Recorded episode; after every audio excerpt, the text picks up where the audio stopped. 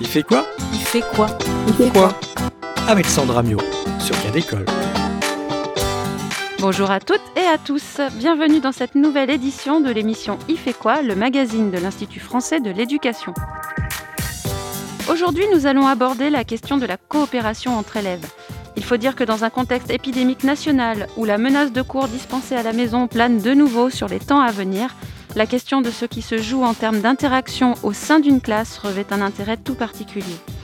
Pour en parler, nous avons invité Frédéric Moguen et Catherine Urtic-Delattre, toutes deux chargées de mission au centre Alain Savary du pôle formation de l'IFE, ainsi que Catherine Reverdy, chargée d'études au service veille et analyse de l'IFE.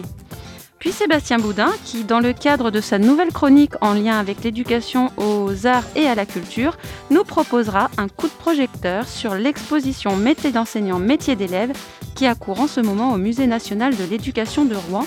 Mais pour commencer, retrouvons Claire Giordanengo pour une nouvelle découverte bibliographique. Bonjour Claire. Bonjour Sandra. Que nous avez-vous apporté aujourd'hui euh, J'ai choisi un livre de Madame Campan, ainsi qu'elle est toujours désignée, qui s'intitule De l'éducation et qui a été publié en 1824, deux ans après sa mort. Alors pour nos auditeurs, on peut dire que c'est un ouvrage en deux volumes, très peu illustré mais joliment relié. Mais Madame Campan, c'est bien elle qui était la dame de compagnie de Marie-Antoinette? Tout à fait. Elle est surtout connue pour deux fonctions qu'elle a exercées, qui sont d'ailleurs toujours soulignées sur les pages de titre. Donc, elle a été première femme de chambre de la reine, c'est-à-dire euh, une dame de compagnie très proche de Marie-Antoinette. Et elle est connue également pour avoir été surintendante de la maison d'Écouen. Ça veut dire qu'elle a été la première directrice en 1807 de cette maison d'éducation euh, de la Légion d'honneur fondée par euh, Napoléon. Elle quittera euh, bah, cette fonction à, la chute de l'empereur et elle finira sa vie à l'écart des grands. Alors c'était donc une femme qui connaissait bien les jeunes filles? Ah oui, elle a consacré toute sa vie à l'éducation de filles parce que même avant d'être euh, la dame de compagnie de Marie-Antoinette, elle a été la lectrice des quatre filles de Louis XV. Et après, à la mort de la reine et jusqu'en 1807, elle a monté une pension pour jeunes filles à Saint-Germain-en-Laye. Mhm. Et comment élevait-on une jeune fille à l'époque? Alors, de façon très diverse, mais il ne faut pas oublier qu'on se pose encore euh, la question à l'époque, enfin certains en tout cas, de savoir s'il est vraiment nécessaire d'éduquer les jeunes filles euh, ou les pauvres, par exemple. Mm. Donc à bien des égards, ce plan d'éducation, il peut nous paraître très traditionnel. Par exemple, il y a une très grande importance accordée à l'éducation religieuse, à l'histoire sainte, aux travaux d'aiguille. Il y a cette phrase, par exemple, les filles ont besoin d'être formées dès leur plus jeune âge à ce maintien calme et posé qui sert à la fois la modestie et les grâces. Il faut très promptement leur donner des habitudes qui rendent sédentaires. Donc tout dénote un rôle où la jeune fille euh, vit dans un monde très séparé des hommes, où elle doit seconder son mari, où elle doit développer des qualités comme euh, la douceur, la retenue, etc. Oui, à d'autres temps, d'autres mœurs, en somme.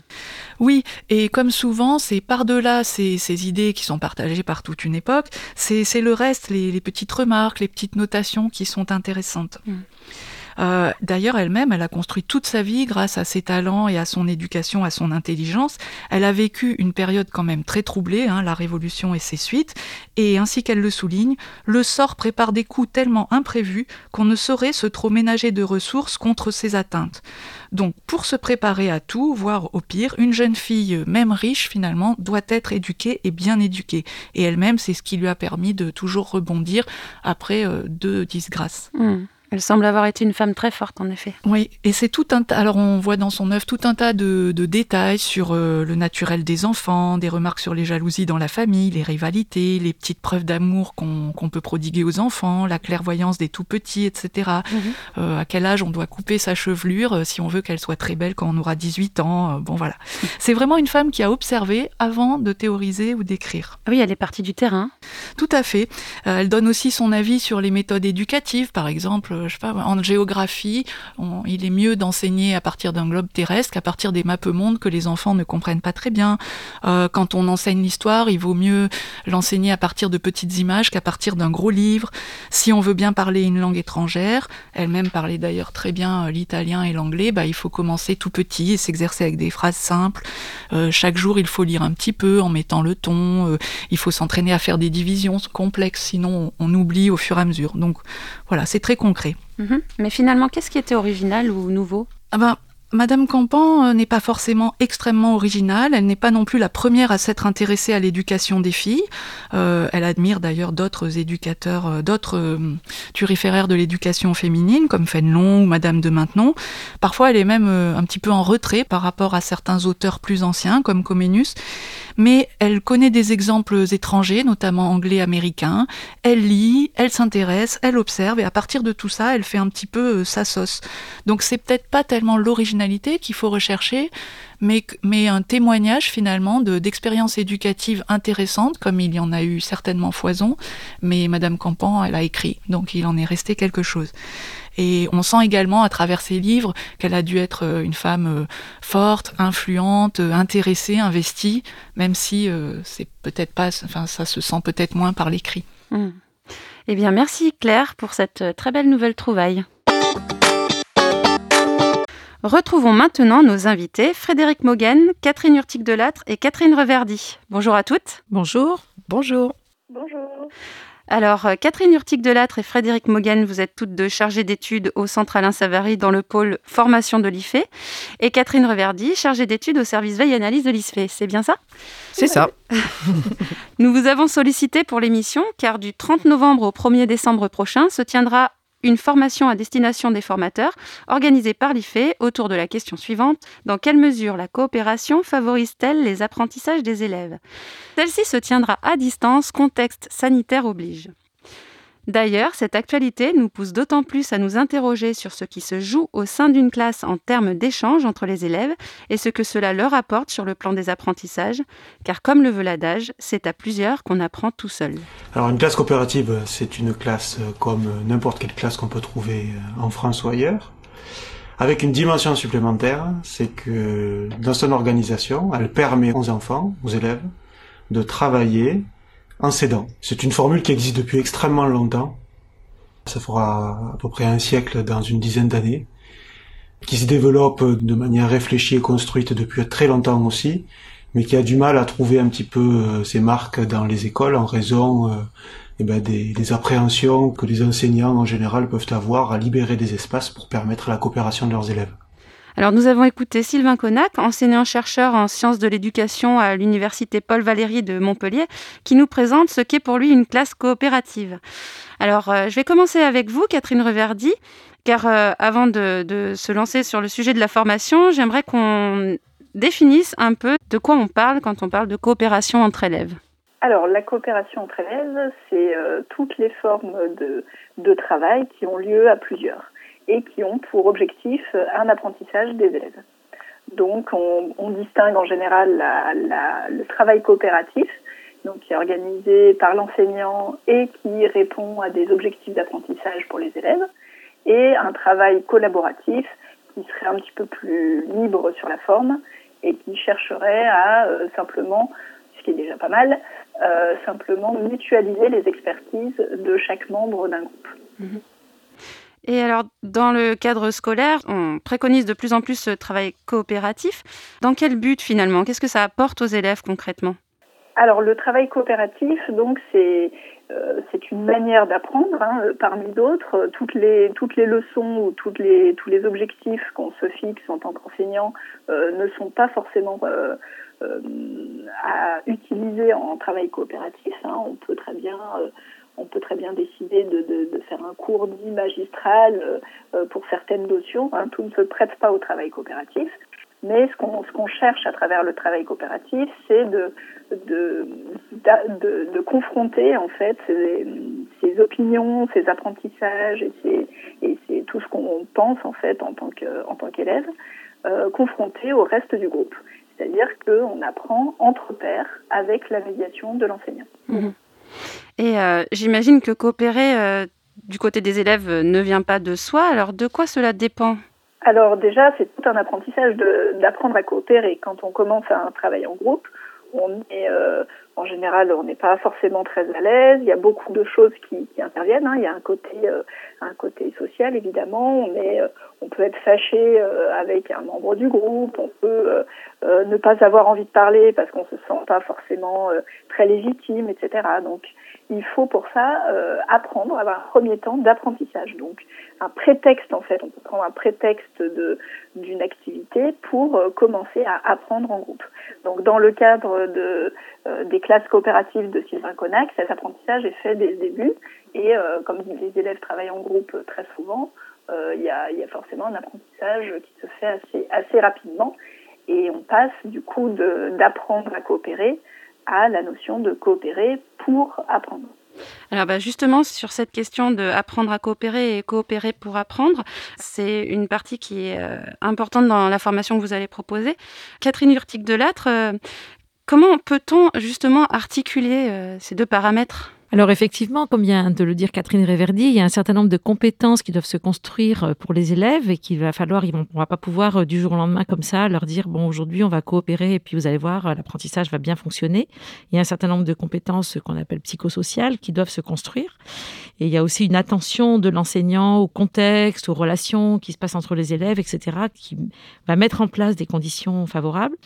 Et pour autant, ce qu'on observe, c'est que ça se fait pas, il n'y a pas deux phases distinctes avec une première phase pendant laquelle on apprend à coopérer et une deuxième phase pendant laquelle on coopère pour apprendre. Et en même temps, il y a une dialectique entre ces deux, euh, euh, ces deux aspects, disons, de la coopération. Donc il y a un certain nombre d'activités qui vont pouvoir se mettre en place, euh, souvent dans un premier temps, pour effectivement apprendre à coopérer. Et puis au fur et à mesure, c'est en coopérant qu'on devient coopérateur. Et donc c'est aussi en ayant des véritables objets de savoir sur lesquels se, se fait l'apprentissage que la coopération va être aussi de plus en plus efficace. Mmh. Alors, il y a une autre question euh, par rapport à la coopération, c'est la question de l'évaluation de ces apprentissages qui se pose aussi. Et dans le descriptif de la formation que vous proposez, il y a un, encart qui propose d'identifier ces traces d'apprentissage. Alors, j'aimerais que vous nous expliquiez comment vous y preniez. Alors, déjà, je dirais que plutôt que des traces d'apprentissage, je parlerai plutôt de traces d'activité d'enseignement-apprentissage. Au Central Savary, il nous semble euh, essentiel de partir de situations professionnelles ordinaires et de s'appuyer sur l'activité des professionnels. On mobilise alors une approche qui est issue des cadres de l'analyse du travail. Et donc ces traces, elles peuvent être euh, diverses. Hein. On peut avoir des, captations vidéo, on peut avoir des enregistrements euh, audio d'une situation d'interaction entre les élèves au sein d'un travail de groupe. On peut aussi travailler à partir de photos qui serait prise dans une, situation euh, de travail collectif, euh, dans une classe euh, qui met en place des situations coopératives. Et puis à partir de ces traces, en fait, ce qui, ce qui va nous intéresser, c'est d'aller observer donc ces interactions entre les élèves, on va s'intéresser, on va essayer de comprendre aussi ce qui se joue euh, du côté de l'enseignant, ce qu'il fait, quelles sont ses difficultés, ses tensions dans sa propre activité. Voilà, donc on sera plutôt sur des traces d'activité. Donc je ne parlerai pas d'évaluation à proprement parler euh, de, des activités de coopération, mais ces traces vont nous aider à mieux comprendre la complexité euh, justement de, ces situations-là. Je voulais revenir sur une question par rapport aux apports de la recherche sur, sur la question de coopération. Catherine Reverdy, est-ce que vous pouvez euh, nous éclairer euh, sur cette question? Alors justement, comme vient de le dire euh, Frédéric Mogel, on a, une grosse difficulté en fait à évaluer les approches coopératives. Et on a aussi une difficulté à simplement les observer et les analyser. Puisqu'on voit bien que si on met 3-4 élèves par groupe, on voit qu'il va falloir essayer d'appréhender euh, quel élève est en train d'apprendre, euh, voilà, sous quelle forme, est-ce que les interactions qu'il a euh, avec, qu'il ou elle a avec les autres élèves débouchent sur une connaissance plus précise de l'activité qu'on est en train de faire? Donc c'est vraiment le, processus d'apprentissage lui-même. Et pour ça, on a besoin de tout un tas de recherches différentes qui sont dans des champs différents. On a par exemple besoin de la, sociolinguistique, c'est-à-dire euh, des, interactions entre les, différentes personnes hein, à l'intérieur d'un groupe. Donc euh, la sociolinguistique est vraiment sur le concept d'interaction et qui, observe si les interactions se passent bien, euh, si elles débouchent sur l'apprentissage, etc. On a aussi bien sûr une approche psychologique euh, puisqu'on a vu que les émotions, par exemple, pouvaient jouer un rôle dans, l'apprentissage en groupe. On a sinon des aspects didactiques et des aspects sociologiques aussi. Donc on voit que c'est assez difficile en fait d'aborder de front avec une seule discipline cette pratique pédagogique j'allais dire un peu comme toutes les pratiques pédagogiques. Hein. On voit que c'est assez compliqué euh, à aborder. Catherine Hurtig-Dulat, vous vouliez réagir? Oui, ce que je voulais dire, c'est que justement, euh, à l'Institut français de l'éducation, dans les formations qu'on propose, qui sont des formations de formateurs, on a justement cette posture de faire le passage entre les recherches et les pratiques. Et dans ce que vient de, dire Catherine Réverdi, euh, on voit que finalement, la recherche nous permet de tirer plusieurs fils avec les différentes approches euh, disciplinaires propres aux sciences de l'éducation. Mmh. Et l'enseignant, lui, dans la classe, il va avoir tous ces fils à la fois. Donc, c'est lui qui va avoir effectivement toutes les dimensions, la dimension cognitive, la dimension affective, sociale, le contexte pédagogique, etc. Et euh, finalement, ce qu'on essaye de faire dans les formations, c'est de mettre ensemble ces deux réalités, mhm. la réalité de la classe qui est très complexe, et puis les approches de la recherche qui permettent d'éclairer tel ou tel aspect et de donner euh, finalement les outils pour le recul réflexif des enseignants. Oui, alors justement, je voulais vous interroger sur les outils que vous proposiez aux acteurs euh, lors de cette formation. Frédéric Mogen? Pour nous, outiller, c'est bah, justement s'appuyer sur ces concepts théoriques ou sur des outils issus de la recherche. Alors, je peux peut-être en, citer quelques-uns. Si on, par exemple, on s'appuie sur le courant de recherche, euh, les courants de recherche de, travaux coopératifs, ben on va aller regarder ce qui se passe du côté de la formation des groupes. On va aller regarder ce qui se passe du côté de ce qu'on appelle l'interdépendance positive, c'est-à-dire l'idée que dans un groupe, chacun a besoin de l'autre euh, pour réussir, on va dire dans cette approche-là. On peut aussi utiliser d'autres outils, par exemple les focales de Roland Guagou, qui euh, vont plutôt porter sur les gestes d'enseignement, tout ce qui va relever de la planification, de la régulation, de l'explicitation dans ces situations de coopération, ou encore euh, le multi-agenda de Dominique Bucheton, où là on va être plutôt sur quels gestes de tissage, quels gestes d'essayage, quels gestes liés au climat de classe, à l'atmosphère euh, vont euh, être mis en place et vont avoir un impact sur les apprentissages, et puis également regarder les, postures des élèves. Donc outiller, c'est s'appuyer sur ces, outils, ces concepts de recherche. Et puis, je dirais que outiller aussi en formation pour nous, c'est s'appuyer sur des témoignages de professionnels qui vont mettre en œuvre la coopération, qui vont se questionner sur cette mise en œuvre et sur les effets des apprentissages des élèves. Alors justement, euh, Frédéric Mogen, sur cette question du témoignage euh, des pratiques, est-ce que vous avez un exemple à, nous proposer? Alors oui, tout à fait. Nous avons euh, travaillé au Centre Alain Savary en partenariat avec l'OCCE sur un projet, puisqu'on parlait d'outillage, sur un projet de plateforme pour la formation alors cette plateforme déjà s'appelle le Conservatoire des pratiques coopératives. Alors conservatoire non pas pour conserver des bonnes pratiques coopératives, mais plutôt conserver ou en tout cas euh, mettre en ligne des situations ordinaires euh, de, coopération qui vont soulever des questions de métier que nous on va appeler questions COP. Je pourrais en dire euh, un petit mot après. Ce travail il est issu de ce qu'on appelle un observatoire, c'est-à-dire un travail qui a réuni à, la fois des praticiens de terrain dans les différents départements, des enseignants-chercheurs, des formateurs, des chargés d'études qui sont, sont, allés en fait voir ce qui se passe sur le terrain, euh, mener une enquête, hein, enquête euh, au sens d'enquête collaborative. Et là, je, vous renvoie aux travaux de Valérie Lucie Borer et, et d'Alain Muller. Et donc aller voir dans ces classes-là, comprendre, chercher à plusieurs ce qui se joue dans les situations de coopération. Donc cette plateforme, elle va regrouper à la fois des situations de classe, des points de vue croisés d'enseignants, de chercheurs, de formateurs sur des questions qui sont soulevées lors de ces observations et qui sont ces questions COP. Alors justement, est-ce que vous avez exemple de question euh, COP? Oui, alors une question COP, pour être bien clair, c'est une question de métier qui est en lien avec la coopération et qui est donc nourrie par ces différents points de vue euh, croisés. Par exemple, un, petit collectif a travaillé sur euh, le conseil d'élèves, qui est un peu une situation emblématique en termes de pratiques coopératives. Et l'une des questions euh, en fait qui a émergé de ce travail, comment on décide dans le conseil d'élèves Est-ce que c'est l'enseignant qui intervient? Est-ce qu'il se met en retrait? Euh, Quelles sont les modalités de, décision pour pouvoir associer tous les élèves, les petits parleurs, ceux qui sont le plus à l'aise, pour que ce soit bénéfique pour tous? Mmh. Voilà un exemple de question de coopération. Bien, très bien. Merci à toutes pour cet éclairage sur la question de la coopération entre élèves. On vous souhaite que cette formation se déroule sans encombre malgré le contexte actuel. Le plus beau métier du monde, après celui de parent, c'est le métier de maître d'école ou de professeur de lycée. Cette citation de Charles Péguy est toujours d'actualité. Le Musée national de l'éducation présente depuis le 17 octobre 2020 une exposition sur le plus beau métier du monde. Sébastien Boudin. Au cœur de Rouen, une maison en colombage du XVIe siècle abrite le centre d'exposition du MUNAE, Musée national de l'éducation. Ce musée valorise l'apprentissage et la transmission avec sa nouvelle exposition intitulée Métier d'enseignant, d'enseignante, métier d'élève. Qu'est-ce qu'un bon prof et un bon élève? Comment est perçue l'école aujourd'hui? Et ses missions ont-elles évolué? C'est à toutes ces questions que tente de répondre l'exposition. Laurent Tremel, chargé de mission au MUNAE et commissaire principal de l'exposition, nous donne le programme. En fait, l'exposition, il y a trois sections. Donc la première section, c'est portrait d'élèves, portrait d'enseignants.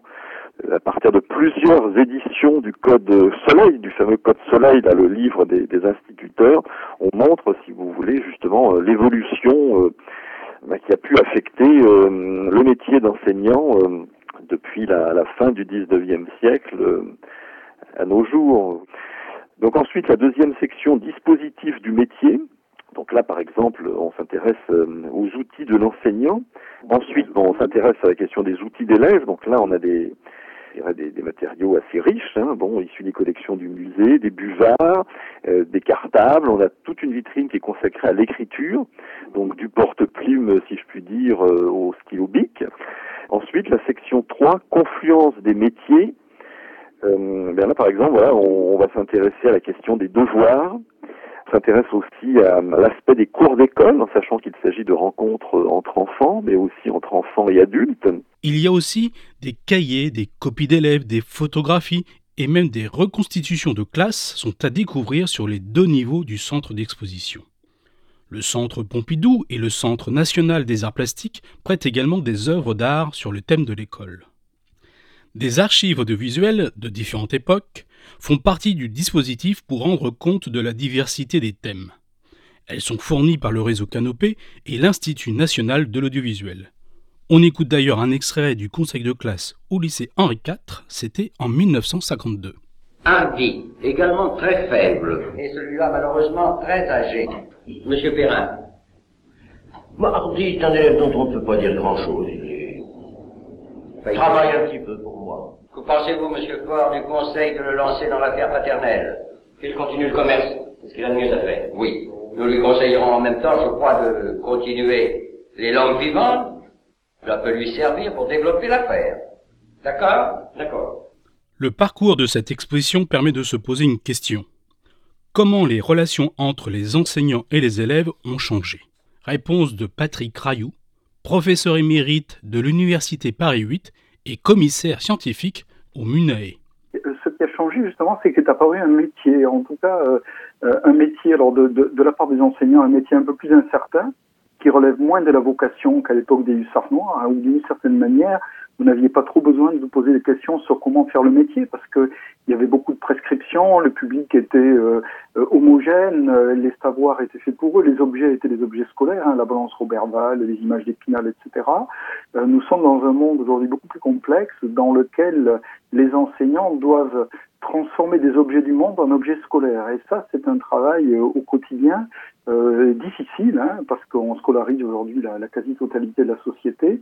Du côté des élèves, le fait de parler de métier, qui peut paraître un peu étrange en soi, euh, traduit cette évolution qui fait que les élèves sont plus acteurs qu'auparavant, euh, qu'ils doivent normalement être plus autonomes, prendre davantage d'initiatives, et du coup, la confluence des métiers, qui est la dernière partie de, l'exposition, fait que ça peut être parfois euh, problématique, même si ça l'a toujours été, mais d'une manière aujourd'hui beaucoup plus endémique. Et par exemple, les chahuts un peu frontaux qu'il y a pu y avoir depuis le 19e siècle, on appelle aujourd'hui ça les incivilités, les incidents, qui est quelque chose qui mine un peu le métier de l'intérieur et la, relation entre les élèves et les enseignants, et qui euh, nécessite des, compétences et une formation euh, tout à fait spécifique pour les enseignants d'aujourd'hui. La crise sanitaire oblige le MUNAE à fermer ses portes temporairement. Mais l'exposition reste visible en virtuel. Vous flânez ainsi à travers les étages et les vitrines comme si vous y étiez. Alors si vous passez par la capitale de la Normandie, je vous conseille de prendre le temps de visiter l'exposition Métier d'enseignant, d'enseignante, métier d'élève, à découvrir jusqu'au 5 septembre 2021. Et vous n'avez pas d'excuse car elle est tout public et gratuite. Merci Sébastien. Pour aller plus loin, il existe un ouvrage scientifique autour de cette exposition. Elle est disponible au format papier et numérique sur le site du réseau Canopé. Un colloque avec l'Inspé de Rouen sur le thème de l'éducation est prévu les 23 et 24 mars 2021. Les différents liens sont disponibles sur la page Il fait quoi du site Cadécole. C'est la fin de cette émission. Merci à tous. À la réalisation, le toujours très coopérant Sébastien Boudin. Vous pouvez retrouver toutes les informations sur la question de la coopération entre élèves et sur la formation sur le site de notre web radio Cadécole à l'adresse suivante ife.ens-lyon.fr slash. À très vite